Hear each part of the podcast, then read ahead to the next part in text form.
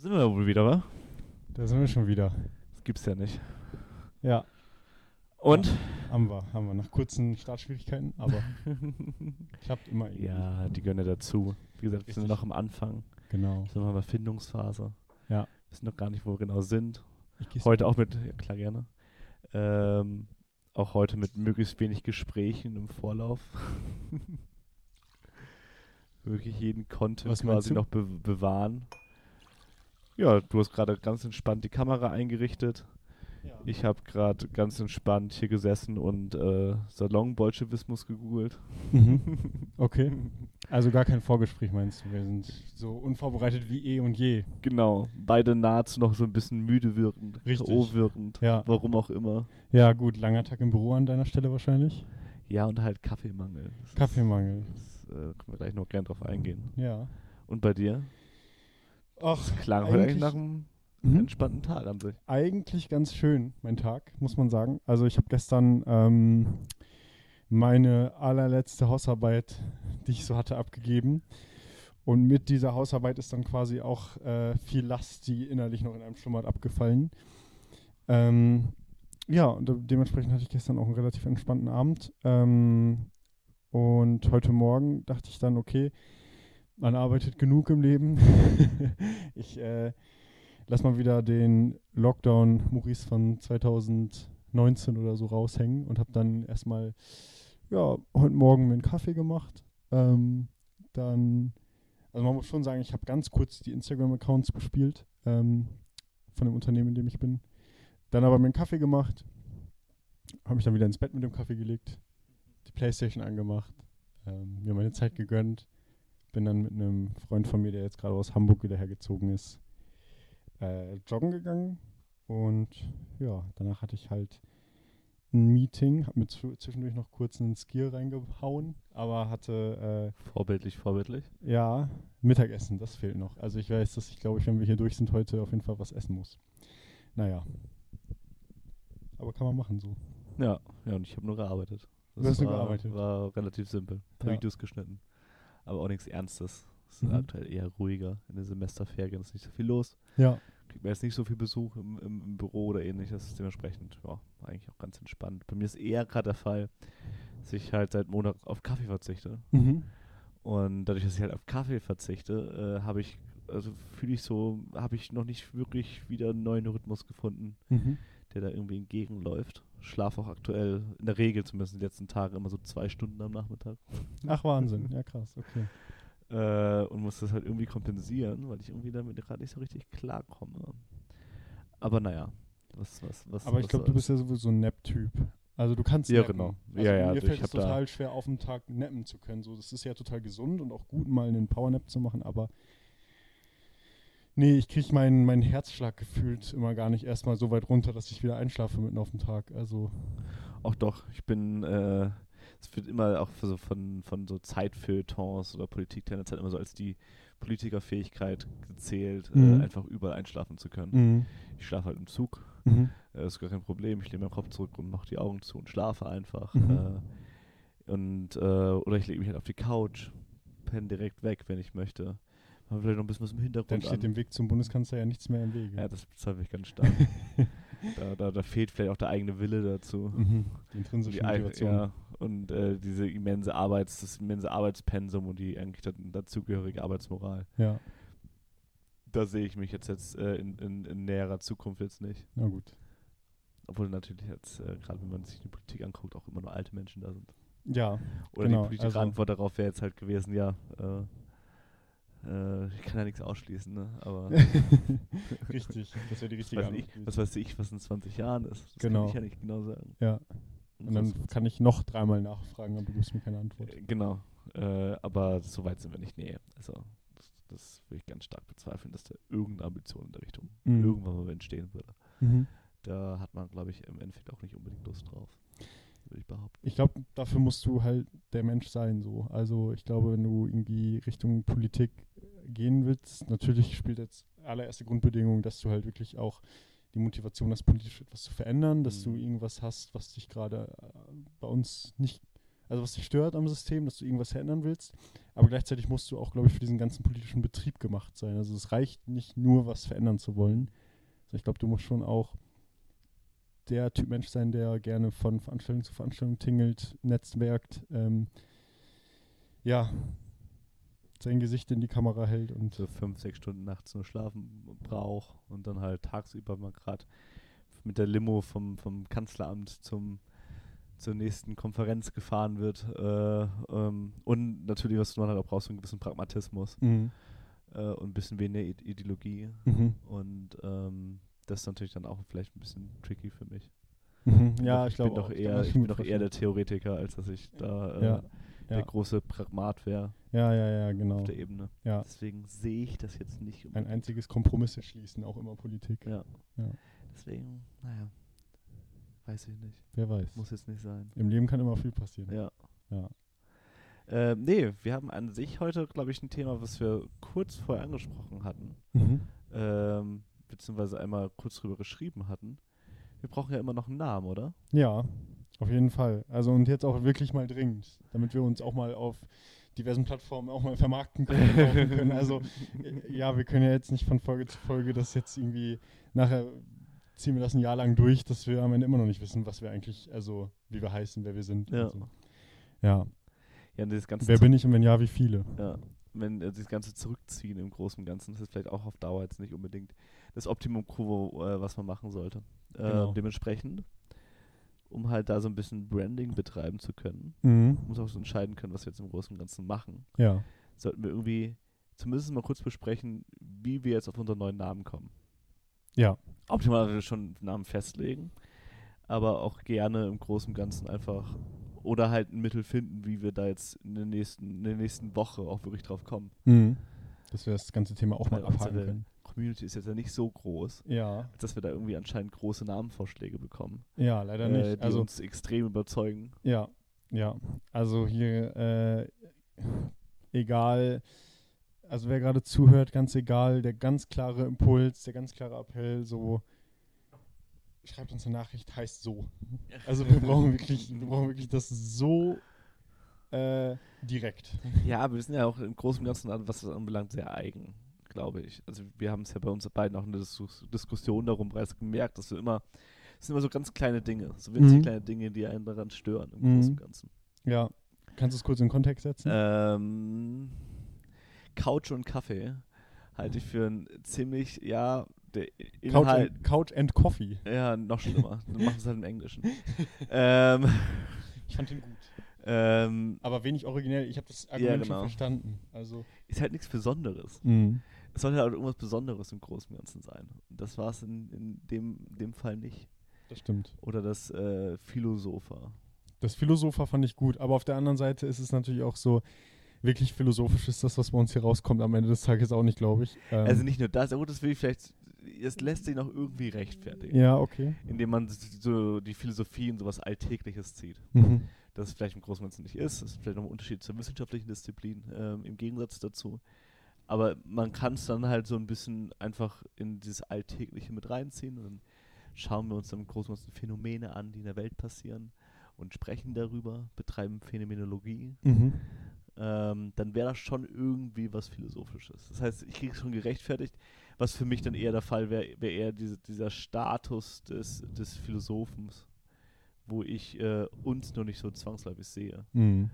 Das ist halt eher eher das Problem. Also äh, dann kommt mir so ein Druckzwang zu sagen, okay, wir müssen jetzt wirklich philosophischen Content äh, äh, abgeben. Deswegen war es für mich halt eher so das Scheinphilosopher, aber das wäre dann vielleicht auch doch ein bisschen zu kompliziert. Ja, genau. Also das ist in meinen Augen dann halt wieder einen Tacken zu weit um die Ecke gedacht. Ne? Mhm. Scheinphilosopher, das ist so. Ich will auch, dass es catchy ist. Ja.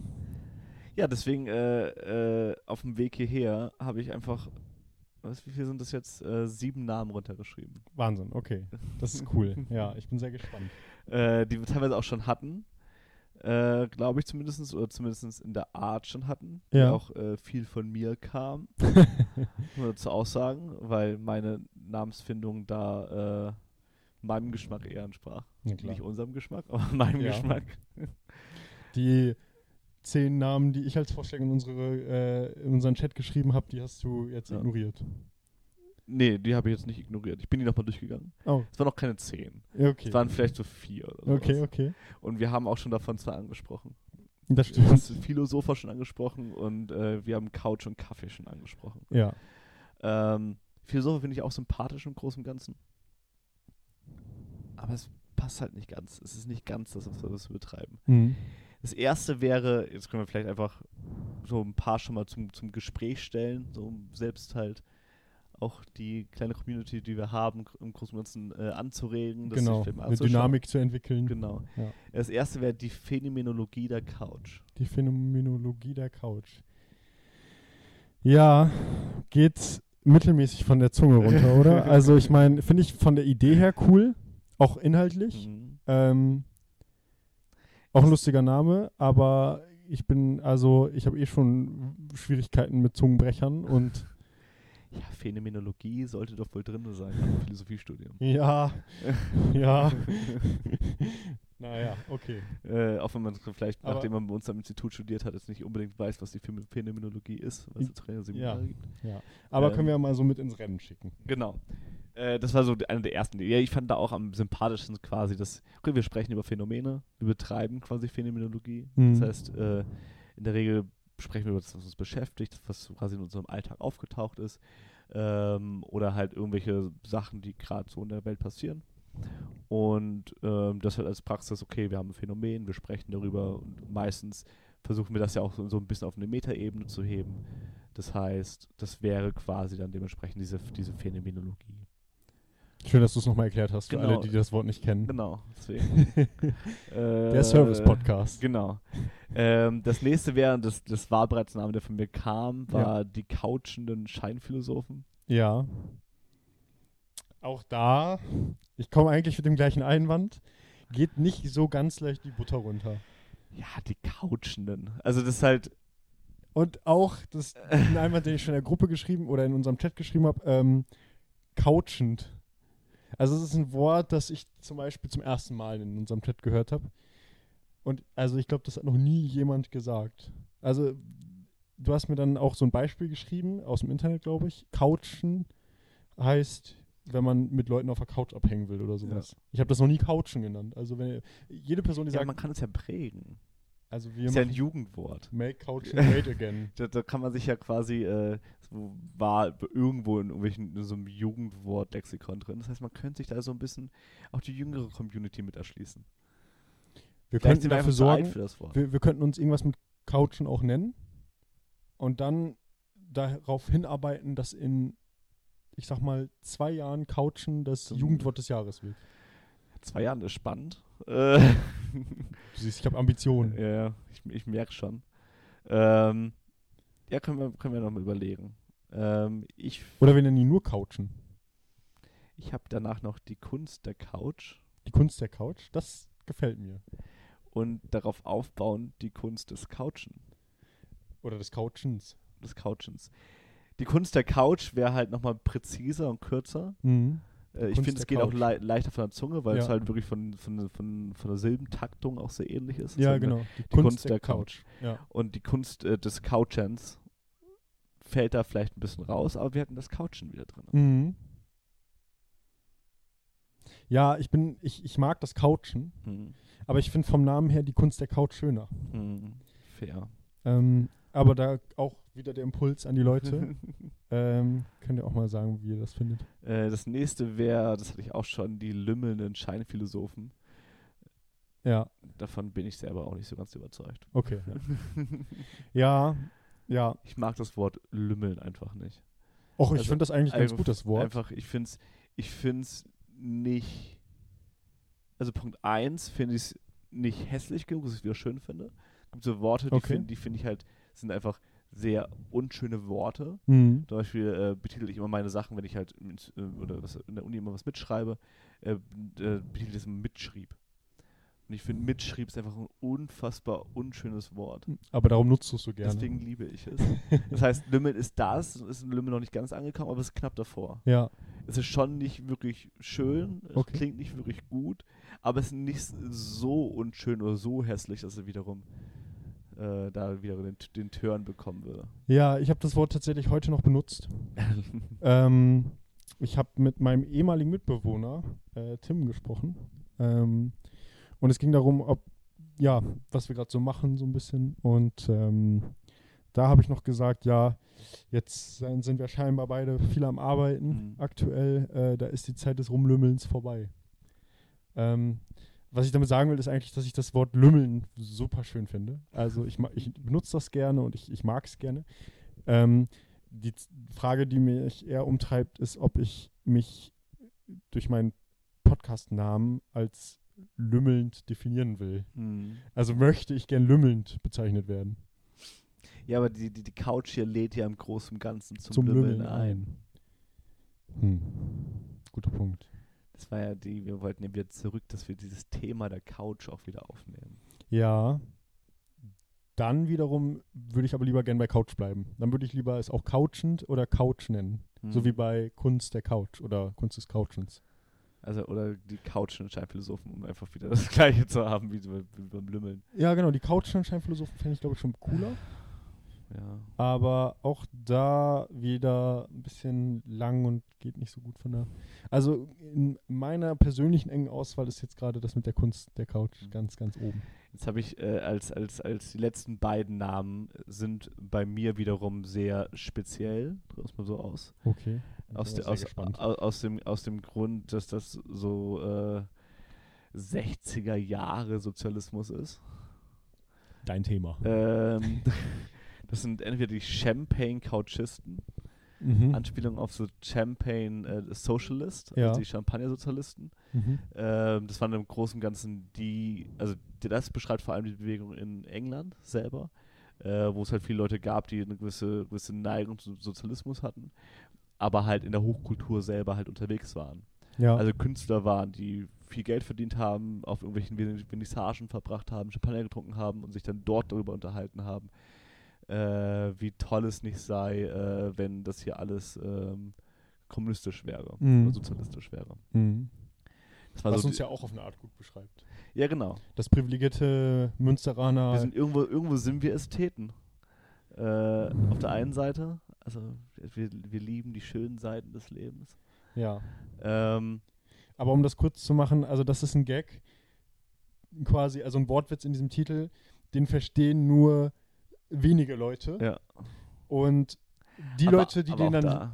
und die Leute, die den dann, ja auch da, du bist wieder eigentlich beim Titel, aber auch da die Leute, die den im Internet lesen und sich denken, ach witzig, das ist wegen Champagne-Sozialisten und so weiter. Ähm, die Leute denken dann lustig und hören unseren Podcast, Mhm. aber dann werden wir ein Nerd-Podcast. Also dann haben wir ZuhörerInnen, die das, also nur eine sehr bestimmte Zielgruppe. Ja und? das ist Zielgruppenbinden. Also es gibt ja häufig so der Fall, dass die viel, viel kleineren Zielgruppen viel, viel lukrativer sind, weil sie viel, viel näher an der Person dran sind. Mhm. Aber Ja, ja, das, das nächste wäre auch ebenfalls eine Anspielung genau darauf.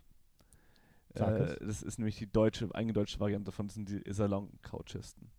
Die Salon-Coaches. Genau. Also früher wurden es die äh, Salon-Bolschewisten genannt. Mhm. so Charaktere wie Thomas Mann und sowas, ähm, die halt, also es war einfach das deutsche Pendant zum Champagne Socialist. Okay. Finde ich besser als Champagne-Coachist. Hm. Ähm, ist auch engere Auswahl, aber kommt für mich nicht an die Kunst der Couch ran. Ich finde die Kunst der Couch gut. Wir könnten ja zumindest schon mal sagen, dass die Kunst der Couch der provisorische Folgentitel von heute wird. mhm. Und dann können wir, Können wir den Rest quasi äh, so, so nach und nach etablieren. genau. Okay, fair. Fair, fair. Ja, sehr schön. Ja, ich danke dir für diese Liste. Also das da nicht hab für. ich ja nicht mit gerechnet. ja, ich habe gedacht nach dem letzten Mal irgendwie, wir müssen das vielleicht dann doch noch mal ein bisschen mehr, ähm, ein bisschen mehr anstoßen. mhm. Deswegen habe ich gedacht, okay, warum nicht? Das lässt sich Ja. doch sehr, sehr leicht erledigen. Im Großen und Ganzen. Ja, absolut. Ja. Ähm, Marcel, du hattest ja vor kurzem eine kleine, kleine Feierlichkeit bei dir zu Hause, Ja. äh, anlässlich deines Geburtstages. Mhm. Also auch hier nochmal im, im Rahmen des Podcasts alles Gute nachträglich. Dankeschön.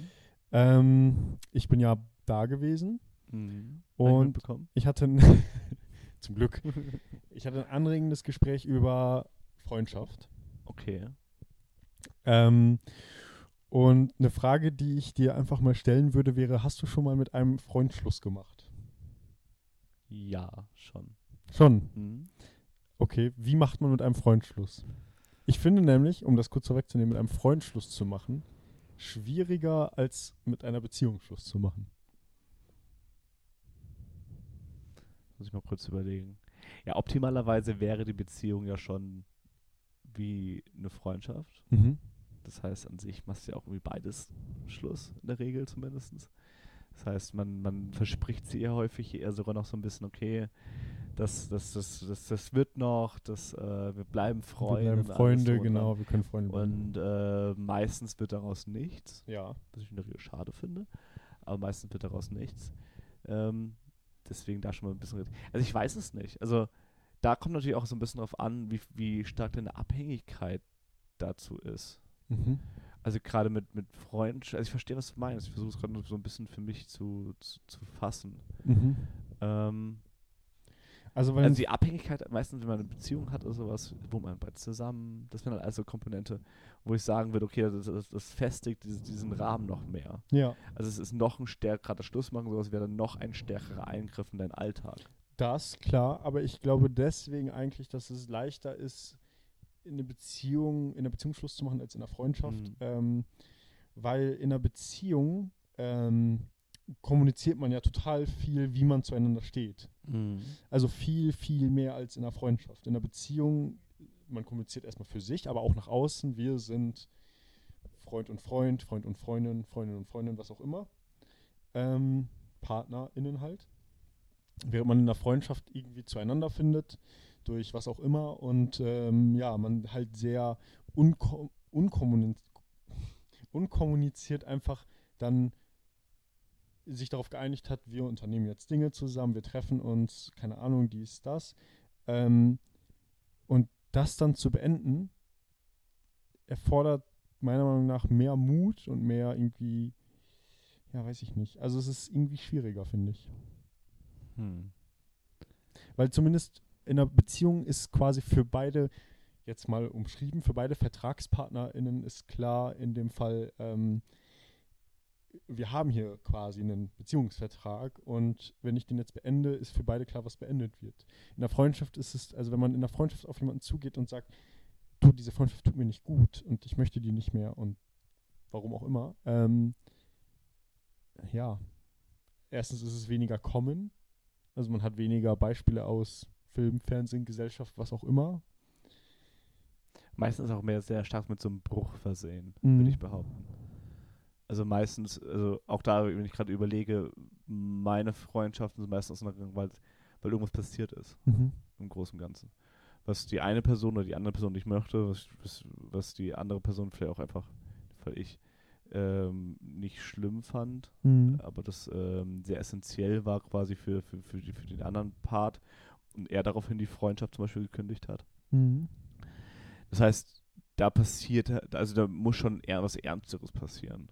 Das wäre zu vergleichen wie, ähm, keine Ahnung, man, man trennt sich, weil Partner X fremdgegangen ist. Und Ja. deswegen trennt man sich. Ja, ja. Das ist natürlich dann nochmal noch mal eine ganz andere Dynamik, die da vielleicht mal reinkommt. Mhm. Was, was du ja beschreibst, ist eher so ein Auslaufen. Genau. Äh, auf, Auslaufen Beziehung. Man ist nicht mehr wirklich gut miteinander befreundet. Und irgendwie man, man trifft sich noch, aber es ist, ist vielleicht immer unangenehm. Man hat immer das Gefühl, sich rechtfertigen zu müssen. Ähm, der, der, der, der Part gegenüber ähm, wirkt auch nicht mehr so richtig sympathisch. Keine, beide haben vielleicht auch nicht mehr so wirklich Lust dabei. Oder zumindest die eine Person hat, Genau. nimmt nichts mehr mit, aber die andere Person bedeutet es vielleicht noch ganz viel. Dann wird es eigentlich erst richtig schwierig. Ja, schon. Das andere ist halt wirklich, also äh, meistens würde ich behaupten, also ich hatte das schon, dass mir die Freundschaft gekündigt wurde und ich hatte das schon, dass ich die Freundschaft gekündigt habe. Mhm. Das schon, aber das meistens aufgrund von, von, von Vorfällen, wo, ich, wo man wo beide Parteien gesagt haben, oder wo zumindest eine Partei gesagt hat, okay, das macht hier gerade keinen Sinn. Mhm. Ähm, das tut mir nicht gut, das tut uns nicht gut, äh, lassen wir mal. Ähm, Oder ich hatte halt Freundschaften, wo das dann eher der Fall, war, wo es halt einfach ausgelaufen ist. Man hat sich nicht mehr gesehen, man hat sich nicht mehr so oft gesehen. So, äh, es, und es bleibt auch unausgesprochen. Also man könnte, glaube ich, noch äh, ohne Bedauern behaupten, äh, wir seien Freunde, äh, Okay. auch wenn wir uns seit sieben, acht Jahren nicht mehr wirklich gesehen haben. Ja. Ähm, das ist, das gibt es dann, glaube ich, auch. Ja, das, Das ist, glaube ich, der Normalfall genau, vielleicht sogar. Genau, das dazwischen, würde ich sagen, hatte ich noch nicht gehabt. Mhm. Ja. Ja, genau. Wie ist das nämlich, wenn eine Person kein, keine Sensibilität dafür hat, dass da in der Freundschaft irgendwas falsch läuft? Also, wenn Mhm. eine Person die ganze Zeit sozialen Druck ausübt und sagt, ähm, also es ist beispielhaft, äh, ähm, ja, lass was machen und was, was unternehmen und so. Und wenn dann was unternommen wird, ist es immer ein Gespräch, das für eine Person sehr anstrengend ist. Ähm, also, dass es zum Beispiel ähm, die ganze Zeit nur um den einen Part geht und die ganze Zeit ähm, ja, gar kein Raum gegeben wird für, für die Gefühle und die, die Dinge des anderen Parts. Weißt du, was ich meine? Also, es ist ja. sehr einseitig Ich ist. würde auch behaupten, dass ich durchaus auch jetzt noch Freunde habe, wo genau das der Fall ist. Okay. Wo ich sagen würde, okay, ich bin auch für die Person da und ich habe auch wirklich, ich habe auch da vielleicht, also bei denen zumindest habe ich dann auch kein Bedürfnis, groß was von mir zu teilen Mhm. an der Stelle. Und wenn ich das tue, ist es vielleicht meistens so, das was vielleicht auch was wirklich Ernstes mich beschäftigt, ist dann, dem wird halt so eine Viertelstunde Raum gegeben. Das reicht mir dann ab und zu auch. Mhm. Und ähm, die Sachen, die nicht so ernst sind bei der Person, der werden dann drei, vier Stunden Raum gegeben. Mhm. abends so, okay, jetzt äh, will ich dann auch irgendwann nach Hause. Mhm. Äh, irgendwann macht es auch für mich keinen Sinn mehr. Ja. Ähm, das gibt's auch. Das Ich hoffe, das ist jetzt keine subtile Kritik an unserer Freundschaft. Nee, nee, alles gut. äh, das will ich dir sagen. Ja, okay, gut. Ja. Genau, weil ich weil ich das in der Regel halt auch anspreche. Ja, Das ja. dann auch, auch äh, versuche zumindest so ein bisschen zu kommunizieren.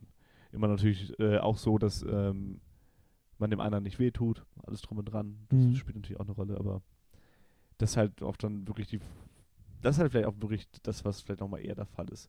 Wenn sowas ist, wie kommuniziere ich das am besten? Mhm. Aber die kriegen das ja immer so ein bisschen raus, okay, wie beendet man eine Freundschaft? Mhm. Das klingt bei dir Das ist ja schon der eigentlich ist- genau. letzte Schritt. Genau. mäßig, Ich ne? Würde da kann- vielleicht nochmal einen Schritt davor sagen, okay, es gibt äh, hier, gibt es Möglichkeiten, so ähm, Beziehungsratgebermäßig für Freundschaften. Mhm. Also gehen wir jetzt zu einer Paartherapie als Freunde. Ja, ja, ja. Äh, frei nach dem Motto, was natürlich, was natürlich keiner macht, aber Wie retten wir diese Freundschaft? genau. Wie können kann, wir, kann man das so kommunizieren, dass man das. Also ist, ist das im Endeffekt, kann man das genauso angehen wie eine ganz normale Beziehung. ja. Wie kann man das Sexleben in der Freundschaft retten? Genau. Genau. Das ist, ist, ist ein sehr der Part. Das frage ich mich jede Woche. Nach dem Podcast. ähm, nee, genau. Deswegen, ja, es ist, ist, ist, ist, ist schwierig. mhm. Also kann ich glaube ich gar nicht so ganz genau beschreiben, wie man es am besten angehen würde. Und das Kündigen im Endeffekt der Front ist ja gut, aber auch da äh, ist natürlich dann auch mal, noch mal ein Schritt weiter, weil das auch ebenfalls ein Gespräch beinhalten sollte und äh, man den anderen jetzt nicht unbedingt ghosten sollte. Ja, ja. Das, das ist für die, für die Freundschaft das vielleicht jetzt auch, Auch eine- wert. Moderne Praktik. Genau. Aber wie kommuniziere ich das dann halt quasi? Okay, einerseits muss ich vielleicht erstmal kommunizieren, dass was sch schief läuft in, de in dem gemein der gemeinsamen Beziehung. Ähm, und dann, also ist, im Endeffekt ist es dann doch viel zu ähnlich wie eine ganz normale, Beziehung ganz auch. normale Beziehung. Ja, eigentlich schon. Ja, aber Wahnsinn. Also irgendwie krass, dass wir da doch so anders ticken, ne? Also, dass wir irgendwie das Gefühl haben, ja, dass das was anderes ist. Ja, ich, also, ich, ich verstehe, was du meinst, glaube ich. Also ich verstehe schon, dass man meistens in, in bestimmten Freundschaftsbeziehungen nicht die gleiche Ebene hat der Kommunikation, wie man das in einer, in einer, in einer Paarbeziehung haben sollte. Genau. Äh, auch da muss man dazu sagen, haben sollte, weil natürlich gibt es auch, das, auch den Fall, dass man das halt nicht ansprechen kann. Na klar. Nicht, Dinge nicht ansprechen kann. Ähm, aber genau, in der, in der, in der Freundschaftsbeziehung ist das natürlich nochmal eine andere Ebene. Und natürlich ist da auch die Hürde größer, erstmal so diese Ebene vielleicht erstmal zu ertasten, zu öffnen. Mhm. Und dann muss man sich natürlich auch die Frage stellen, ist es halt mir, ist es mir der Stress im Großen und Ganzen wert? Mhm. spielt dann ja auch eine gar nicht so kleine Rolle. Dass man vielleicht überlegt, okay, ist es mir das wert, das jetzt anzusprechen? Ja. Möchte ich das ansprechen? Ähm, Ja. Kann ich das überhaupt zeitlich, nervlich, wie auch immer? Kann ich denn wirklich ähm, da so in die Tiefe reingehen, wie wenn ich eine Beziehung retten wollen würde? Mhm. Und ja, dementsprechend ähm, verstehe ich den Grund, warum du so denkst, glaube ich schon ganz stark. Ich würde trotzdem halt sehr viele Parallelen, in der Lösung zumindest sehr viele Parallelen zu einer normalen Beziehung sehen. Und ja, welche Beziehung möchtest du denn kündigen? das gehört nicht hierher. Nee, also ähm, ich habe jetzt akut auch keine Beziehung zu kündigen, aber ich habe es gefragt, mich gefragt. Ich hatte dieses Mhm. Gespräch und ähm, ja, in dem Gespräch ist mir schon ganz klar geworden oder klar gemacht worden, dass da eine, eine, eine Freundschaft gekündigt wurde und das fand ich erstmal beeindruckend. Also mein erster Impuls war krass. Also diesen Schritt zu gehen, mutig und auch irgendwie ja, halt einfach beeindruckend. Also, weil mir das noch nie passiert ist und ich mich gefragt habe, ja, Sollte ich das mal machen? nee, das nicht unbedingt, aber Wen will ich denn eigentlich aussortieren? genau, meine Freundschaften habe ich dann, wollen wir jetzt eine Liste machen oder genau, ich habe dann in meinem Kopf schon bei diesem Gespräch auf deiner Geburtstagsparty natürlich, also schwimmen so Bilder von einfach mal, ah, okay. ja genau, da sind dann immer, Ach ja, de, ja, das stimmt. Äh, kann ich eigentlich auch mal ansprechen. genau, ich habe dann auch Rubriken gemacht, eine Muss-Freundschaft, so gibt's auch irgendwie und dann die Leute, die eigentlich eher nervig sind und dann habe ich dann auch nochmal rumüberlegt, auch von da nach da verschoben und so. Ja, das Whiteboard, was du dann auf, auf der Party angefangen hast aufzubauen, das war auch echt irgendwann komisch. das war einfach Wir ein kannten die ganzen Namen teilweise nicht. Also, Versessen habe ich da. was, was soll denn das jetzt? Was macht Maurice denn da? Mal wieder einen Jetzt holt Geburtstag, schon wieder Pinnadeln raus und äh, rote Fäden. Was ist denn denn hier los?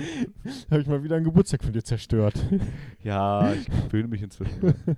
Ich vergesse auch immer, dass ich eigentlich nur Matthäa einladen wollte. Oh Mann. Ja, gut. Ja, spannend. Danke für deinen Input auf jeden Fall. Ich Nein, also ich habe jetzt nicht akut eine Freundschaft zu beenden, aber ich, Okay. ich fand das einfach ein interessantes Thema. Also, weil es ist ja sowas von unnormalisiert, Freundschaften Ja. zu beenden. Und dann dachte ich so, den Impuls normalisiert das Beenden von Freundschaften. Ja. Also, das ist so meine Moral der Geschichte. Also haben wir schon wieder einen normativen Appell, diese Folge. oder? Genau. Das gibt's ja gar nicht. Schaut mehr Frauenfußball und kündigt eure Freundschaften. Alle. Einfach so grundlegend. Alle. Dann schafft ihr auch mehr. Ihr sollt arbeiten, nicht rumlungern. Kapitalisten werden. Genau. Teil des Systems. Dem System nützlich Wozu sein. haben wir jetzt in diesem preußischen Schulsystem euch so viel Bildung reingeprügelt, dass wir jetzt nicht euch auch dementsprechend melken können. Richtig. Und jetzt sind dabei alle irgendwie am Quiet Quitting machen. Am stillen, am stillen Kündigen. Was hast, hast du nicht mitbekommen? Nein. Okay. Also, stilles Kündigen. Ist es auch so ein Äh, Ghost quasi? Ich, ich kann es noch gar nicht so richtig. Also erstmal die Frage, oder die große Frage für mich ganz zu Beginn ist, äh, wer das so gelabelt hat. mhm. Das ist die größte Frage. Dazu sollte ich vielleicht erstmal darauf eingehen, was es im Großen und Ganzen ist, auch auf einer Ebene da sprechen. Also Qu- Quiet Quitting ist äh, gerade in Amerika ein Trend, also stilles Kündigen. Mhm. Ähm, ist ein ziemlich großer Trend in Amerika und eigentlich besagt es nur, dass Leute nur noch das machen wollen, für das sie auch bezahlt werden. Ah, ja, ja, ja, ja, okay. ähm, und quasi sagen, okay, ich arbeite mich jetzt hier nicht zu Tode. Gerade nach Corona ist das, ist, das, ist das ein großer Punkt, wo Leute für sich halt erkannt haben, okay, es gibt auch noch wichtigere Sachen in meinem Leben, als vielleicht nur zu arbeiten. Ja. Ähm, ich sollte mich da vielleicht auch mal äh, so ein bisschen zurücknehmen, ein bisschen mehr um mich selber kümmern und halt nicht einfach jeden Tag zwei, drei Überstunden reißen, Mhm. nur um das Geschäft zufrieden äh, zu stellen, aber die auch dementsprechend nicht bezahlt zu bekommen. Ja. Ähm, oder beziehungsweise die halt einfach nie abzufeiern.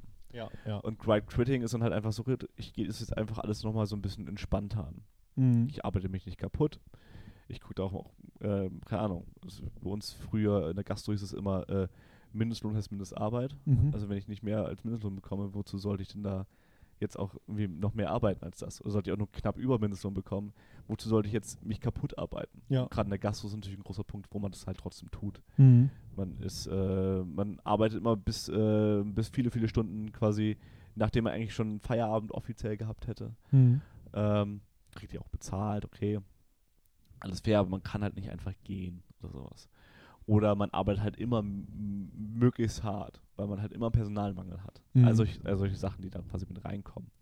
Und dann gibt es ja durch das, durchaus dieses sehr konservative Ideal, ähm, wo Leute sagen, okay, in meiner Jugend, da habe ich noch richtig hart gearbeitet. Ich habe äh, Mhm. ich habe in der Fleischerei gearbeitet und bin morgens um halb vier aufgestanden, um in dieser Fleischerei dann bis mindestens 14, 15 Uhr nachmittags halt quasi, äh, quasi mich kaputt zu arbeiten. Da habe ich erst richtig gelernt, was es heißt, ab zu arbeiten, ist ja pp. Ja. Dieses sehr konservative Ideal, was quasi da häufig dann mitschwingt.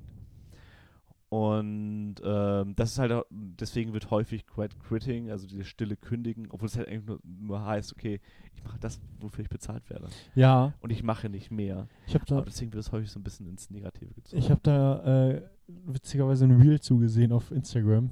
Ich glaube, dass so ein bisschen auch durch diesen Trend jetzt in Amerika entstanden ist wahrscheinlich. Ich, ich wusste gar nicht von diesem äh, Quiet Quitting Trend Mhm. jetzt, aber ist vielleicht dadurch gekommen. Das war ein Reel, da ging es dann darum, ähm, da war dann jemand abgebildet, der irgendwie so ein bisschen unzufrieden mit seiner Arbeit wirkte und dann, äh, du arbeitest dich kaputt mäßig, war da so eine Erzählerstimme. Ähm, und dann als Tipp, do the bare minimum. Ja.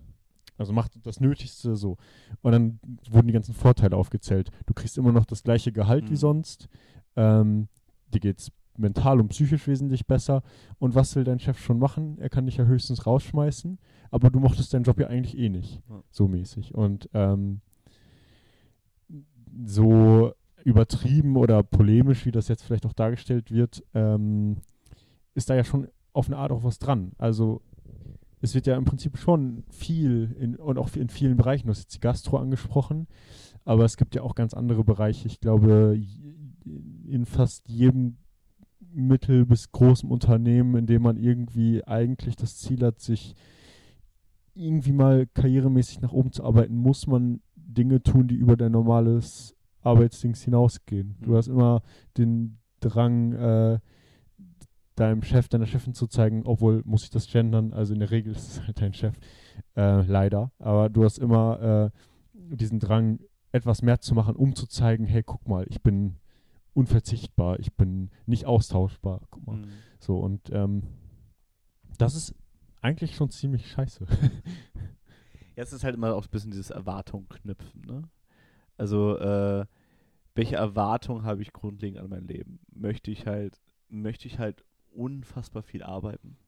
Möchte ich halt in meiner Karriere dadurch halt irgendwie ähm, auch aufsteigen? Mhm. Habe ich halt vor, irgendwie äh, auf irgendeiner Top 30 Liste von irgendwas zu landen, Mhm. dann wird das wahrscheinlich der Fall sein. Ja. Mhm. Dann äh, kommt man da nicht wirklich drum rum. Äh, aber im gleichen Moment kann man halt auch sagen, okay, reicht mir halt, also man verdient gut, zumindest wenn man gut verdient, äh, man verdient dann äh, dementsprechend gut äh, und ansonsten interessiert einen halt die Arbeit nicht. Oder man Mhm. möchte da halt nicht großartig was reißen, sondern man fährt gutes Mittelfeld, kommt somit äh, sehr solides Leben und holt sich dann quasi Ple Pleasures nicht von irgendeiner Top 30 Liste, auf der man landet, sondern davon, dass man halt am Wochenende ähm, in die Sauna geht oder halt abends eine Runde Sport macht mit seiner Freundin, Frau, Mann, was auch immer, ähm, auf, der, auf, auf, auf der Terrasse sitzt und Limoncello Spritz trinkt oder was auch immer man halt quasi tut. Also welche, Erwart genau, welche Erwartung habe ich im Großen und Ganzen? Ich kann meinen Urlaub mein bezahlen. Ähm, ich kann, ähm, ich kann meine, kann meine Kinder quasi gut groß bringen. Ich habe Zeit für meine Kinder. Mhm. Das ist natürlich auch, wenn du auf einer Top 30 Liste landen möchtest, Nicht der Fall ist. meistens nicht der Fall ist. Ne? Ja, ja. Und das, heißt, gilt nicht nur für die Leute, die in irgendwelchen Ja. Top 30 Listen landen äh, wollen. Also das muss man auch nochmal dazu sagen. Ich glaube, das gilt schon dafür, wenn du einfach nur ähm, in irgendeinem Unternehmen arbeitest und du mal das Ziel hast, da irgendwie eine leitende Position zu haben, dann kann das auch schon ganz schnell passieren, dass du halt viel mehr arbeitest, als du eigentlich verdienst. Mhm. Und ähm, ja, du kannst auch bei McKinsey arbeiten Mhm. und trotzdem mit deinem Arbeitspensum am Ende nur einen Stundenlohn von 20, 30 Euro haben. Das ist Mhm. auch, also so, ähm, das geht alles. Ähm, die Frage, die du da ansprichst, ist, glaube ich, sehr zentral und auch wahrscheinlich einer der Gründe, warum zum Beispiel der Lehrerinnenberuf so angesagt ist wie noch nie, glaube ich. Also es ist ein Mhm. wahnsinnig attraktiver, beliebter Beruf unter jungen Leuten, Mhm. weil viele vielleicht auch mittlerweile sagen, ich will gar nicht irgendwie Karrierist, Karrieristin werden, ich möchte einfach äh, Zeit, Mhm. Zeit und ein Leben haben. Das mal spannend. Also ich muss das kurz nochmal gleich festhalten, dass wir drauf eingehen, äh, weil ich dich gleich fragen möchte, warum du den Lehrerberuf gewählt hast. Mhm. Das wird mir gleich wichtig sein. Davor noch erstmal fand ich sehr spannend die Dynamik, die du aufgemacht hast zwischen äh, McKinsey und zwischen dem Lehrerberuf oder die Attraktivität des Lehrerberufes. Ähm, Okay. Aus, äh, wir kennen da äh, Leute. Ja, nur dadurch kannte ich da Zahlen. Ach Also so, das war okay. so ein Beispiel. Ich glaube, es gibt ganz viele verschiedene Unternehmen, die so ähnlich arbeiten wie McKinsey. Und äh, was da einem versprochen Ich wollte nur bewusst machen, dass das, glaube ich, eine Anspielung war. Ja, Ähm. ja, auf eine Art schon, klar. Aber äh, es ging auch im Prinzip darum, dass ja durch diese, ähm, und ich meine, du hast ja, glaube ich, auch letztens noch eine Kolumne drüber geschrieben, durch diese, ähm, da ging es vielleicht in diesem Fall eher auch um so Startup-Kultur, Hm. aber auch bei McKinsey als ein Beispiel für viele Unternehmen, die so ähnlich arbeiten, ähm, wird ja auch viel einfach beworben, dass das ein attraktiver Job Mhm. ist durch den Namen, durch Prestige, durch, äh, keine Ahnung, Aufstiegschancen, durch natürlich auch ein lukratives Gehalt. Aber ähm, was dabei nicht vergessen werden darf, ist, dass du natürlich auch irgendwo in einem Hamsterrad bist und dich ja, Hm. an das Ende deiner Kräfte arbeitest. Äh, und vor allen Dingen an das Ende deiner Lebenszeit. Ja. Ähm, ja. Ja, auf jeden Fall. Äh, der zweite Punkt, den ich aufmachen wollte, ist natürlich auch da nochmal so eine, so eine bestimmte Klassendynamik.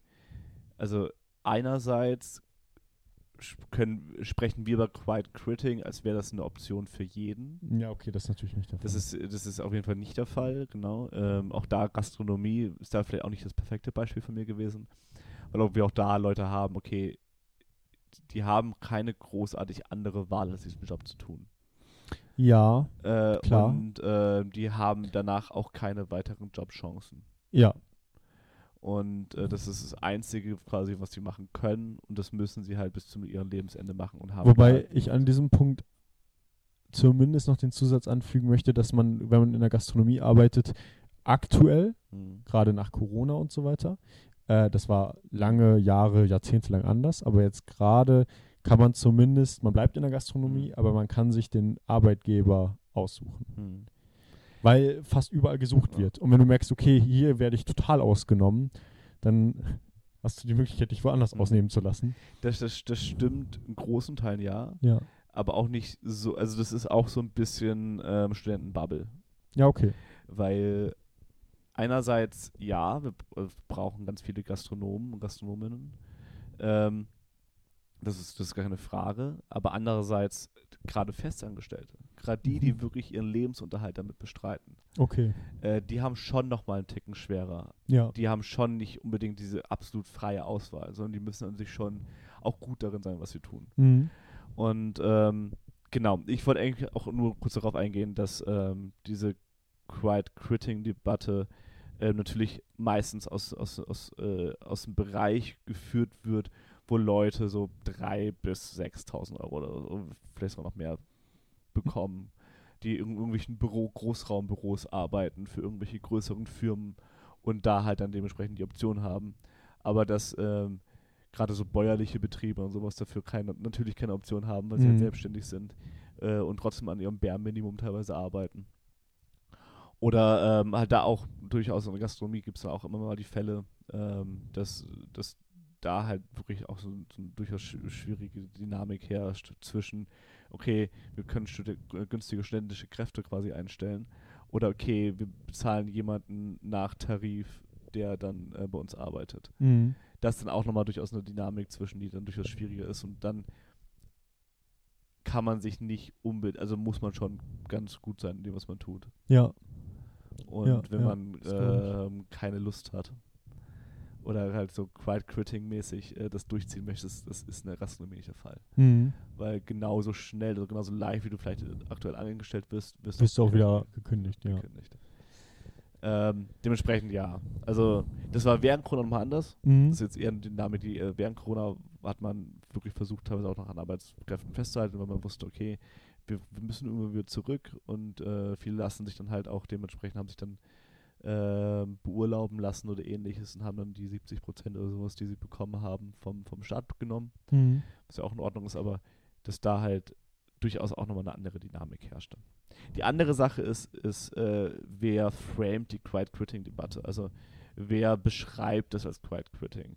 Das sind dann vor allem Leute, die auf, auf der anderen Seite sitzen. Also nicht die Arbeitnehmer, sondern die Arbeitgeber. Mhm. Ich habe immer häufig das Gefühl, dass, dass, dass diese Debatte vor allem von den Arbeitgebern quasi geframed wird. Okay. Weil Quitting klingt, das klingt immer so negativ. Mhm. Und da auch, aber gerade in so einem konservativen TikTok-Teil oder sonstiges, ähm, ähm, wo ich dann auch nur irgendwelche Compilations gesehen habe, weil ich selber kein TikTok gucke. Aber äh, geht dann viel halt quasi darum, äh, dass entweder Leute aus der konservativen Seite sagen, okay, wir haben schon immer hart gearbeitet, jetzt kann, können die Jungen nicht mehr richtig hart arbeiten.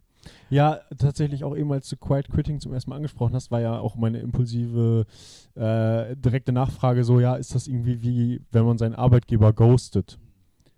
Also so, als wenn man äh, nicht mehr antwortet Ja, auf ja. Nachrichten und so weiter. Ähm, und da merkst du schon, wie negativ das eigentlich geframed ist. Ja. Ne? Quiet Quitting, ich bin ruhig, ich sag nichts mehr, ich ghoste jemanden, Ja. ist ja erstmal was Negatives. Ja. Auf jeden Fall fand ich- ich die- diese Dynamik irgendwie nochmal spannend Mhm. aufzumachen, weil es geht dann natürlich darum, okay, wir sprechen über Quiet Quitting oder wir kennen den Begriff Quiet Quitting aus, aus durchaus durch, ähm, durch eine sehr vorteilhafte Situation, in der wir uns befinden Mhm. als Studenten, ähm, die dann irgendwie dem kreativen Milieu angehören und dadurch halt eigentlich relativ sichere Arbeitsverhältnisse hat, auch wenn man es ab und zu vielleicht nicht ganz so glauben mag, aber dafür, wir sind schon aufgrund unseres kreativen Kapitals, das wir uns quasi erarbeitet haben, schon in durchaus einer luxuriösen Position, dass wir Stellen bekommen, die andere so nicht einfach so bekommen würden. Mhm. So, ich kann immer in die Gastro zurück. Mhm. Das ist gar keine Frage. Ich habe nie eine Ausbildung in dem Bereich gemacht. Mhm. Ich habe nie irgendwas in dem Bereich gemacht, außer dass ich da immer als Nebenjob da gearbeitet habe. Mhm. Ich könnte aber Vollzeit in die Gastro gehen. Das ist natürlich, das ist natürlich der Vorteil, weil ich mich mit Grundlagen von BWL so zum Beispiel relativ schnell einfach auseinandersetzen kann. Einfach die Fähigkeit habe, mich relativ schnell ähm, bestimmte Themen quasi anzueignen. Mhm. Und da halt auch irgendwie eine leitende Position relativ schnell bekommen könnte, wenn ich wollte. Mhm. Es hat weniger damit zu tun, dass ich ein passabler Barkeeper bin, äh, sondern hat äh, mehr damit zu tun, dass ich halt ähm, einfach das Glück hatte, quasi in mein, meinem Leben sehr viel Bildung erfahren zu dürfen. Mhm. Und äh, dadurch mir einfach neue Sachen auch neu, besser aneignen kann. Ja. Und dann gibt es natürlich da die, das Gegenstück dazu, wäre, äh, oder das klassische Gegenstück dazu, wären Menschen, die das halt nicht durften und nicht konnten ja, ja. weil sie halt von aus gesellschaftlichen Kreisen, aus bestimmten, aus bestimmten gesellschaftlichen Gründen, aus bestimmten gesellschaftlichen Kreisen ausgeschlossen worden sind. Und äh, diese Option im Großen und Ganzen nicht haben. Deswegen ist das durchaus von uns aus eine sehr luxuriöse Position, in der wir uns befinden zum Thema Quiet Quitting. Und andererseits, äh, glaube ich, das Framing ist halt ist äußerst negativ Ja. und äh, wahrscheinlich nicht von den Leuten äh, geschaffen, die Quiet quitten. Ja, ja, ja. Also selbst wenn man das so ein bisschen am Anfang so als ähm, ja so einen Aufruf zum Demonstrieren fast schon sieht, so nach dem Motto, ja Leute, quittet doch quiet so und äh, macht damit euren äh, Chefs klar, dass diese Bedingungen halt nicht gehen. Ähm, schon fast ein marxistischer Akt sozusagen, äh, versammelt euch und so weiter. Aber Emanzipiert euch von eurem Arbeitgeber. genau. Ähm, Das ist häufig das Problem. Das ist ja auch häufig das Problem, dass gerade so sozialistische Gedankengänge, was wir vorhin zum Salon-Bolschewismus meinten zum Beispiel, ähm, dass es häufig ja schon eher aus einer, aus einer, aus einer Klasse kommt, die, die es sich auch erlauben kann. Genau. Ja. es erlauben kann, einen bestimmten Bildungsgrad haben. Mhm. Und äh, dass es Menschen gibt, die sich damit einerseits halt vielleicht nicht im gleichen Maße aussetzen können, Mhm. äh, weil sie halt vielleicht nicht Zeit haben, weil sie immer nur arbeiten müssen. Na klar, also die, nicht quiet quitten können. die alleinerziehende Mutter mit drei Kindern, die in der Gastronomie arbeitet, Vollzeit, die wird mir sagen, wenn ich sage, quitte doch quiet, sagen, bist du doof. Also, Ja, auf jeden Fall. Nee. Deswegen, ich wollte das Phänomen auch nochmal kurz Ja, spannend. haben. Andererseits, äh, warum bist du Lehrer geworden? Ach so, ich bin ja noch gar nicht Lehrer, aber ähm, Jegliche Klammer, die ich aufmache, möchte ich auch wieder zumachen. ja, sehr gut. Ich dachte fast, jetzt es vergessen, verdammt. Nee, ähm, also ehrlich gesagt habe ich mich ja mit schon 18 Jahren für diese, diesen Beruf mehr oder weniger entschieden. Ähm, und das in einer Zeit, in der ich äh, ja mh, irgendwie auch immer für mich die Option offen halten wollte, mit meinen Studienfächern auch noch was anderes zu machen. Ähm, Hm. Also die Idee war so ein bisschen, ja, äh, ich studiere jetzt Soziologie, Sozialwissenschaften und Philosophie. Ähm,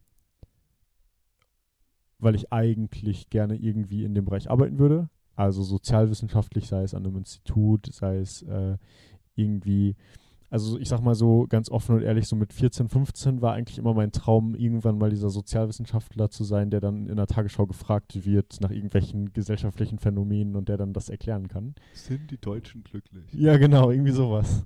Total banal eigentlich, auf eine Art. Ähm, und dann aber, ja, ich wusste, ich kann eigentlich ganz gut mit jungen Leuten arbeiten. Ähm, vor allen Dingen auch aus meiner Zeit als Schülersprecher. In der Zeit habe ich ähm, auch ja, Gruppen von jüngeren SchülerInnen betreut und habe gemerkt, dass, das liegt mir irgendwie. Ähm, die arbeiten gern mit mir und auch produktiv und ich habe da auch Spaß dran.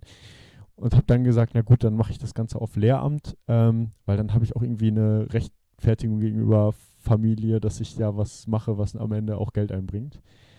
Ähm, was nicht heißen soll, dass ich diesen Beruf nicht gerne machen möchte und auch Lust drauf habe. Ähm, für mich war aber nie so in erster Instanz der Gedanke ausschlaggebend, dass ich nachher irgendwie ja, äh, ein gutes Gehalt habe, von dem man gut leben kann, ich aber auch irgendwie Sommerferien habe und entspannt sein kann und äh, am Ende noch eine gute Pension und irgendwie privat versichert bin. Also diese ganzen Sachen waren vielleicht irgendwie unterbewusst so ein Grundrauschen, wo man gedacht hat, ist nice to have so, aber nie der ausschlaggebende Punkt, das machen zu wollen. Ähm, sondern vielmehr andersrum sogar. Also ich habe sogar oft an meinem Studium dann beklagt, naja, irgendwie, ich möchte mich ja auch selbst beweisen. Also ich habe irgendwie auch eine intrinsische Motivation zu gucken, was geht, so. Ähm, auch angetrieben, glaube ich, so ein bisschen aus den Verhältnissen, aus denen ich eigentlich ursprünglich komme, die halt nicht so ganz äh, gut waren ähm, zu sagen, okay, ich möchte nachher irgendwie gucken, was kann ich, was kann ich erreichen, wie viel Geld kann ich verdienen und aber alles drumherum. Ähm, darum, das war eigentlich eher so ein Störfaktor am, Faktor am Lehramt, zu sagen, okay, da gibt es ja jetzt, also man kann noch Rektor werden, ähm, aber sonst gibt es nicht viele andere Aufstiegschancen, großartig. Ähm, es ist trotzdem der Lehrerberuf geworden.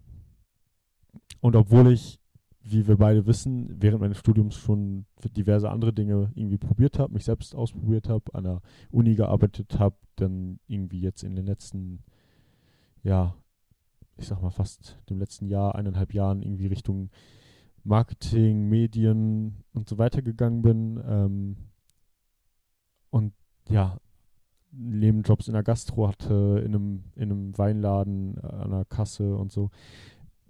Am Ende des Tages habe ich die Dinge alle gern gemacht und ich, ich kann mir auch vorstellen, was anderes zu tun, aber ich freue mich auch darauf, wenn ich weiß, ich habe meine Klassen und äh, meine Unterrichtsstunde, die ich vorbereite. Und am Ende des Tages bist du als Lehrer halt auch immer, das ist vielleicht auch ein kleiner äh, narzisstischer Zug, der so mit da rauskommt. Als Lehrer bist du jeden Tag auch auf einer Bühne. Also du bist ja auch jeden Tag, du musst ja jeden Tag auch präsentieren und reden und so. Und äh, wer von einem sehr undankbaren Publikum. Das stimmt. In, oft ja, oft ja. Die Hoffnung ist ja immer, dass du der eine Lehrer wirst, der bei dem alle an deinen Lippen hängen. Mhm. Ähm, aber das spielt natürlich auch mit rein. Also gerne auf einer Bühne zu stehen und vor Leuten zu reden. Ich meine, sonst würde ich vielleicht auch jetzt hier nicht sitzen. Ich wollte gerade sagen, ich wollte gerade schon die Parallele ziehen. Ja. Und was muss passieren, dass du kein Lehrer mehr wirst? Also ich will dich davon jetzt nicht abbringen, aber was könnte passieren? Was denkst du, was könnte noch passieren, dass du kein Lehrer mehr werden würdest? Ähm, ich decke ja jetzt gerade Master oder ich fange jetzt mit dem Master an. Ich bin ja ganz am Anfang. Ähm, und also den, den nicht zu schaffen zählt nicht. Nee, da, darauf wollte ich auch nicht hinaus, aber guter Gedanke. Ähm, die, ja, was, was eintreten könnte, wäre, dass ich während meines Masters oder zum Ende des Masters hin ein Jobangebot bekomme, möglicherweise in dem Bereich, in dem ich gerade arbeite. Äh, ein Angebot, das so gut ist, dass ich sage, okay, da habe ich Bock drauf, das macht Spaß, das ist nochmal ein Experiment und eine Reise, die ich gehen will. Ähm, und ich macht das nicht mit dem Lehramt. Aber selbst dann ist das wahrscheinlich sogar auch nur eine Verschiebung des Lehrerberufs weiter nach hinten hinaus, also in die weiter, weiter entfernte Zukunft. Ähm, dass ich in meinem Leben nie Lehrer werde, das ist, glaube ich, so gut wie ausgeschlossen. Also vielleicht durch eine Verwicklung von Ereignissen, also wie gesagt, angefangen mit einem Jobangebot, das mich interessiert und dann da vielleicht die totale Erfüllung und dann da noch irgendwie ähm, ja, nachher eine spannende Position. Ähm, aber ansonsten wird es, glaube ich, doch der Lehrer. Ja, man hat ja echt den Vorteil, dass man das echt einfach rausschieben kann. Also ich hatte auch früher einen Musiklehrer, der mir relativ viel bedeutet hat, weil er mir sehr viel gezeigt hat. Mhm. Äh, wir haben Bühnen mit mir aufgebaut, wir waren dann bei ihm äh, grillen und so ein Kram und haben dann bei ihm Tonschule Dinge aufgenommen und all so ein Kram. Äh, was halt wirklich cool war. Ähm, und bei ihm war es halt auch der Fall. Er war halt lange Zeit einfach Komponist Mhm. für, für 20 Jahre sowas in Berlin. Und ist dann halt äh, in unser kleiner Dorf, in unser kleines Dorf quasi gekommen. Mhm. Hat sich dann ein riesiges Tonstudio in sein, in sein Haus mit reingebaut. Mhm. Ähm, und ist halt dann Lehrer geworden. Weil er gedacht hat, äh, da habe ich noch Bock drauf. Das ist ja eigentlich ist auch total wertvoll. Also der Genau. kann ja von einer, von einer Ja. eigenen Lebensreise erzählen. Ähm, das können halt Leute dann nicht, die nach der Schule direkt ins Studium gehen und nach dem Studium direkt ins Lehramt. Ja, vor allem darf, also ich, ich, ich schwank immer mit der Beschreibung, ähm, dass man kein guter Lehrer sein könnte, wenn man nicht irgendwie mal im Beruf gearbeitet hat. hat. Ich sage das nämlich gerade genau so, weil ich äh, mal ein Praktikum in der Grundschule gemacht habe und das tatsächlich der Turnus vom, vom Rektor war. Okay. Der Rektor war halt der Meinung, es, es, es gibt keine guten Lehrer, die nicht vorher mal in der Privatwirtschaft gearbeitet haben. Aber er hat wahrscheinlich selber lange in der Privatwirtschaft gearbeitet. Genau, und erstens, erst, erstens was das, sehr zweitens war, er- biografisch. war er kein Lehrer, also war, äh, er hat auch da nicht unterrichtet äh, irgendwo, sondern war Rektor und Mhm. auch alleine Rektor, also das, der hat keinen Unterricht gegeben oder nichts dergleichen. Was natürlich da auch nochmal spannend ist, äh, wie er sich dann das Urteil so richtig erlauben kann. Mhm. Ähm, nee, aber für ihn war, glaube ich, wirklich so eher, so- da schw- schwang bei ihm im Randschach so ein neoliberales Ideal dabei. Äh, um guten Arbeiter quasi heranzuziehen, muss man auch irgendwann mal selber richtig gearbeitet haben. Ja. Und das war für, für ihn so zwangsläufig abhängig davon, ähm, ob, das, ob das funktioniert oder nicht funktioniert. Ja.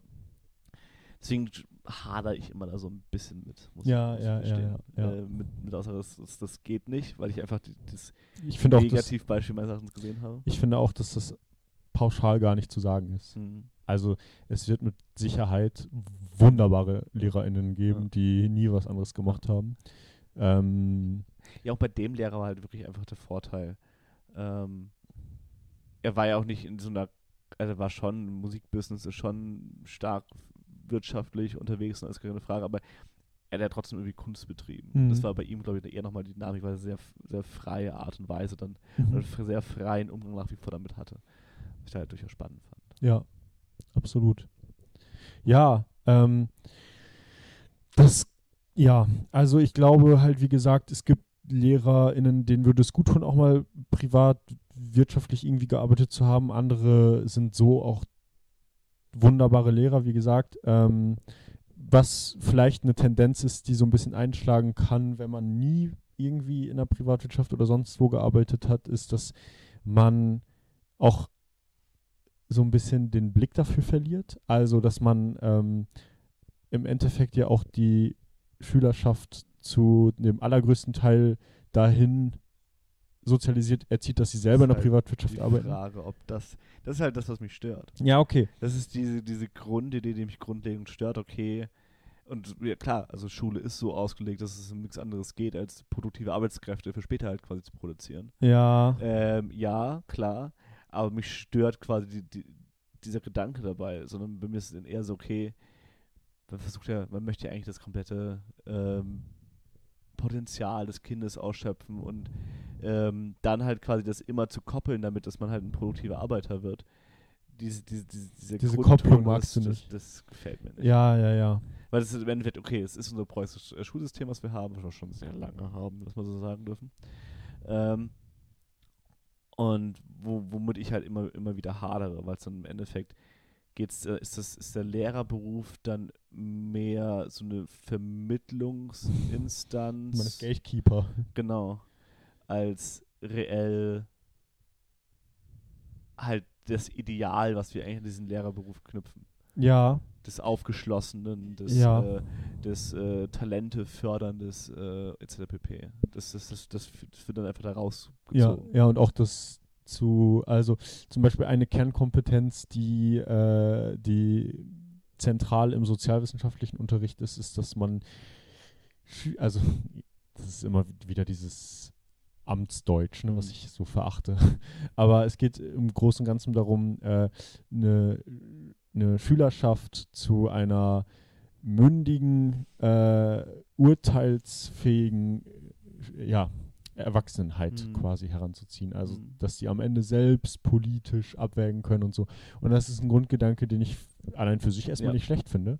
Ähm, oder auch einfach, Sehr kantianisch, aber ja. ja, oder auch einfach so eine ethische Ebene. Also Mhm. man möchte gern Menschen zu guten Menschen machen, denen Mhm. irgendwie Werte beibringen. Ähm, das fängt dabei an, wo Gruppendynamiken entstehen mit äh, Mobbing und so weiter, dass, dass sowas irgendwie schlecht ist ähm, und dass man, dass man da irgendwie es schafft, als Lehrer auch nochmal außerhalb der Erziehungsberechtigten ähm, irgendwie Einfluss zu nehmen.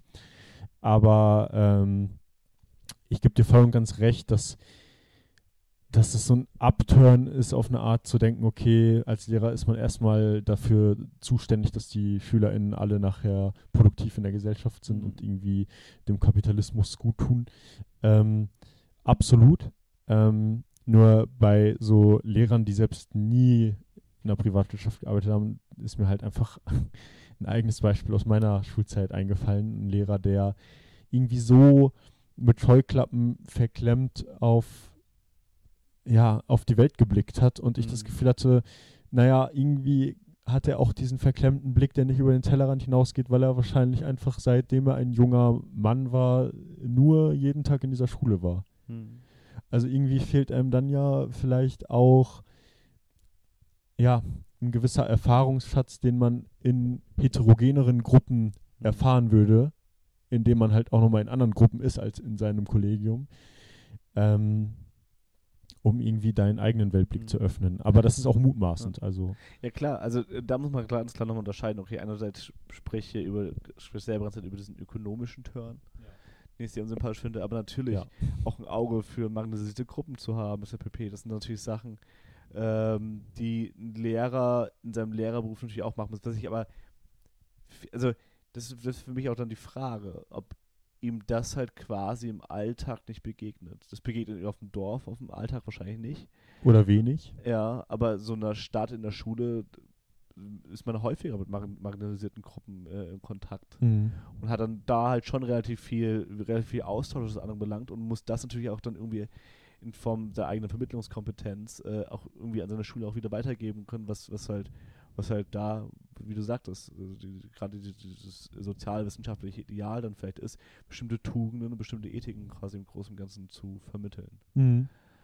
Und ja, also Ja, zur Einordnung muss ich sagen, dass du gar nicht so fern davon liegst, weil dieser eine Lehrer, der jetzt mein Negativbeispiel Mhm. äh, darstellt, der, der war, also ich kann nicht mutmaßen, was seine Herkunft ist, aber ähm, der war halt seit jeher an der Schule und lebte nebenbei noch, ich bin auf eine Dorfschule gegangen und der lebte auch irgendwo auf dem Dorf in der Umgebung. Ähm, während zum Beispiel mein, ähm, mein Lieblingslehrer, ähm, ich habe einen Lieblingslehrer, der immer noch oder damals? auch immer noch. Okay. Also guter Mann einfach. Okay. Und der ähm, wohnt in Münster und ist dann jeden Morgen halt gependelt zu der Schule, ähm, auf die ich gegangen bin. Und das ist mir äh, so während meiner Schulzeit nie besonders klar gewesen, aber ich glaube jetzt im Nachhinein ähm, merkt man auch ihm an, dass er halt in einer Großstadt lebt. Also selbst wenn Münster natürlich eine totale Bubble ist und eine Fall. totale Wohlfühl, uns geht's gut Stadt, aber es sind trotzdem andere Erfahrungen, auch Richtung marginalisierte Gruppen und so weiter, als man sie auf einem westfälischen Dorf macht. Also auch da liegen nochmal Welten zwischen. Ähm, Fair. Ja, wie gesagt, also man müsste es halt irgendwie anders benennen, weil nach wie vor, ich glaube halt nicht, dass dem, dem Lehrer, den du nicht so gerne mochtest, geholfen hätte, wenn er in der Privatwirtschaft gewesen wäre. Das ist, glaube ich, die, diese, diese, diese Grundidee, die ich hier habe, sondern da hätte, also ihm hätte ja mehr der Kontakt im Großen und Ganzen ähm, zu einer größeren Bevölkerungsschicht einfach besser getan. Mhm. Ob er das in der Privatwirtschaft, Privatwirtschaft bekommt oder nicht, das weiß ich nicht. Ja. Das würde ich aber auch auf dem Dorf bezweifeln. Also hätte er jetzt in der Schlachterei nebenan, neben der Schule quasi äh, Ja. Äh, gearbeitet, hätte es vielleicht jetzt nichts gebracht. Ja, ja. Ja, er ist so ein Arschlehrer geworden und ansonsten wäre er halt ein Arschmetzger geworden. Also, Genau. Oder wäre halt zehn Jahre Arschmesker gewesen, hätte dann nochmal diesen Lehramtturm gemacht und wäre und wäre dann Arschlehrer geworden. Ja, Also es hätte sich dann im Großen und Ganzen halt nicht geändert. das stimmt. Ich glaube nicht, ja. dass, dass wir sagen können, dass Privatwirtschaft- äh, die Privatwirtschaft macht uns zu guten Menschen. Genau, ja. Ähm, Ich glaube, ich glaube, dieser Podcast möchte auch ganz viel außer das sagen. genau. Äh, eigentlich sind wir, glaube ich, von dieser Einstellung sehr, sehr weit entfernt. Mhm. Ähm, ähm, ja, genau. Deswegen. Ja. Wir können ja mal Christian Lindner einladen. Um, ja, und dann, dann spannend. haben wir einen Gegner. Das Problem ist dabei, der Gegenpart. redet uns wahrscheinlich im Grund und Boden. Ja, leider rhetorisch. also, Rhetorisch ganz stark. dann kommt da ganz viel mit Killguard um die Ecke, das findet er auch ganz, ganz toll. Und dann äh, sitzt man da Ja, und ja. sagt, ach du, richtiger Löwe, der Mann. ja, macht Ich möchte gern mit, ich möchte gern mit neoliberalen Kapitalisten reden, aber nicht mit solchen, die so rhetorisch drauf sind. Oh, nee.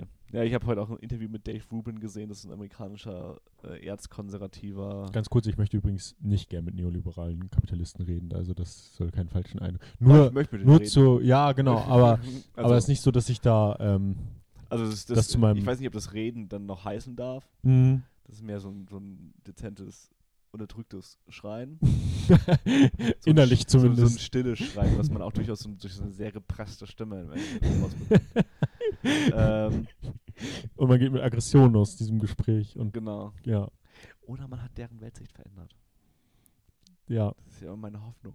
ja. Das ist nie passieren. Ganz nach Habermaschen die liberativen Genau. Idealen. Das sehen wir auf An über Anne Will zum Beispiel, dass es auf jeden Fall funktioniert. Immer. Immer. Alle Talkshows. Genau. Alle Also- lassen sich dann super überzeugen von, von der besten Meinung. Ich liebe das immer. Genau. Die, beste, die beste äh, Idee gewinnt im Großen und Ganzen ich, ja, Schluss. ja, genau. Alle können sich am Ende auf das beste Argument einigen. Genau. On the marketplace of ideas. Ja. Auf dem Marktplatz der Ideen wird dann immer nur das Beste gezogen. Genau, ja. Auf jeden Fall. Das sind keine Antagonien, die da stattfinden. Die Darum, streiten sich auch gar Wenn, nicht. darum, wenn bei Markus Lanz, Christian Lindner und ähm, Luisa Neubauer sitzen. Die gehen nach immer kuscheln, also immer Arm in Arm kuscheln raus. Richtig, Also, und Christian Lindner ist danach auch immer grün. ja, ich weiß gar nicht, wie das passiert ist. Immer, auf einmal äh, schmeißt er alles um, äh, Ja, se- setzt die schwarze Null erstmal aus eine Runde, weil Genau. wir durchaus Dinge hier im Land zu lösen haben, die vielleicht noch gelöst werden müssten. mhm. Und ähm, das Klima ist gerettet. Ja, genau. Auf einen Schlag. Das geht von heute auf morgen. Super, Funktioniert super. Immer. ja. So, Mindern. Ich glaube, Das hat heute wieder viel Spaß gemacht. danke, danke gleichfalls. Was ich auch noch überlegt habe, erstmal müssen wir, glaube ich, energiegeladener einsteigen. Okay, Das haben wir in den letzten beiden Podcasts gemerkt. Es hat heute auch nicht geklappt, aber ja, gut, okay. das, das fehlt uns, glaube ich, noch, dieser Turnus. Und wir müssen energiegeladen aussteigen. Okay, energiegeladen. Energiegeladen. Oder wie Äh, ein weiser Mann im Internet namens Jeremy Fragrance sagt, Power! ja, der Typ hat viel zu viel Spaß an Trump und Co. Also, das ist, ja, muss man dazu sagen. ja. Äh, dementsprechend, ähm, so energiegeladen möchte ich auch nicht sein. Okay, Also Kokain und sowas ist jetzt nicht mein Ding. nee. Obwohl ich mir letztens so ein, so ein ha- halbe Stunde Interview- mit ihm gegeben habe und das war wirklich anstrengend.